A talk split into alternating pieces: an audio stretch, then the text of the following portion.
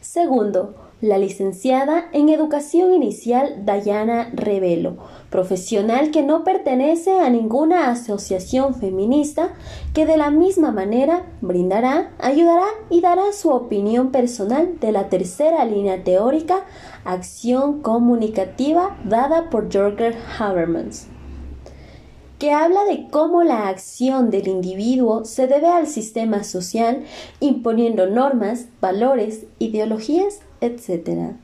Y que en palabras de Jürgen Haberman se entiende como una interacción simbólicamente mediada, orientada con normas intersubjetivamente vigentes que definen expectativas recíprocas de comportamiento. Por ejemplo, se espera de una mujer que ésta se vea bonita y use maquillaje, y se espera de la sociedad que se premie este comportamiento y que lo motive a través de los medios de comunicación. En este caso, nos referimos a la manera en la que las mujeres perciben los comerciales de cosméticos en una sociedad en donde existe.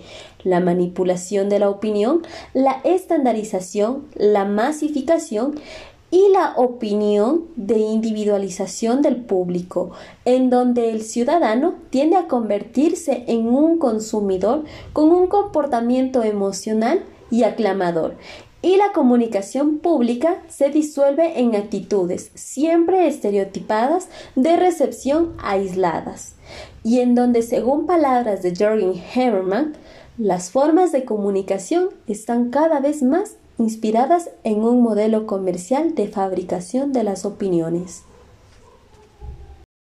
Escuela de Frankfurt La Escuela de Frankfurt se basó en el pensamiento social contemporáneo tiene que ver con la radicalidad de la crítica a la modernidad, al sistema filosófico que la sustenta y al orden social.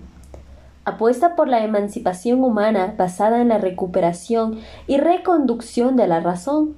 Define la posibilidad de elaboración de un pensamiento que cuestione con profundidad las tendencias totalitarias, excluyentes y conducentes a la dominación del ser humano.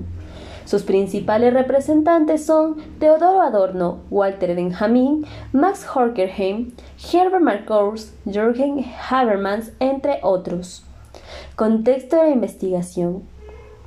A continuación vamos a tomar el espacio percibido de Henry Lefebvre y las tres líneas teóricas de las principales representantes de la Escuela de Frankfurt, para analizar los cánones de la belleza establecidos por las grandes industrias cosméticas que generan un efecto de consumismo excesivo en una sociedad que se rige por la aprobación social.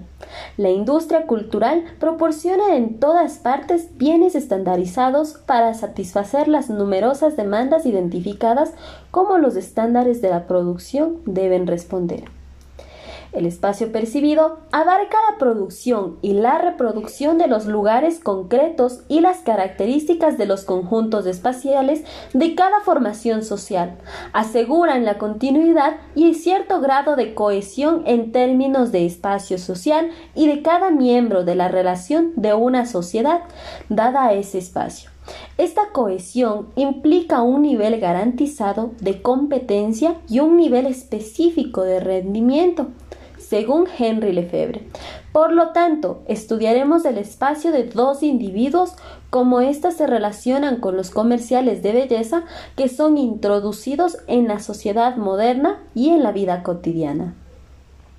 Como base de estudio vamos a tomar la primera línea teórica, industria cultural, dada por dos representantes, Teodoro Adorno y Max Horkheim que crean en el concepto de industria cultural para analizar la producción industrial de los bienes culturales como movimiento global de producción de la cultura como mercancía, sobre la manipulación de la opinión, la estandarización, la manifestación y la individualización del público.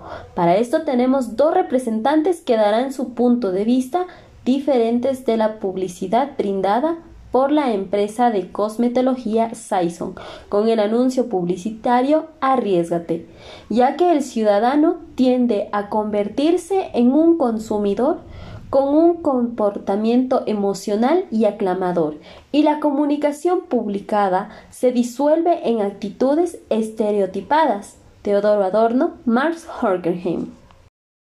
Primero, la estudiante de medicina Kimberly Tene, que pertenece a la Asociación de Feministas Radicales, que brindará, ayudará y dará su opinión personal de la segunda línea teórica, la racionalidad técnica dada por Herbert Marcuse que habla de cómo las comunicaciones de masas se reúnen con los anuncios comerciales y al hacer esto conduce aspectos de la cultura a su común denominador, la forma de mercancía.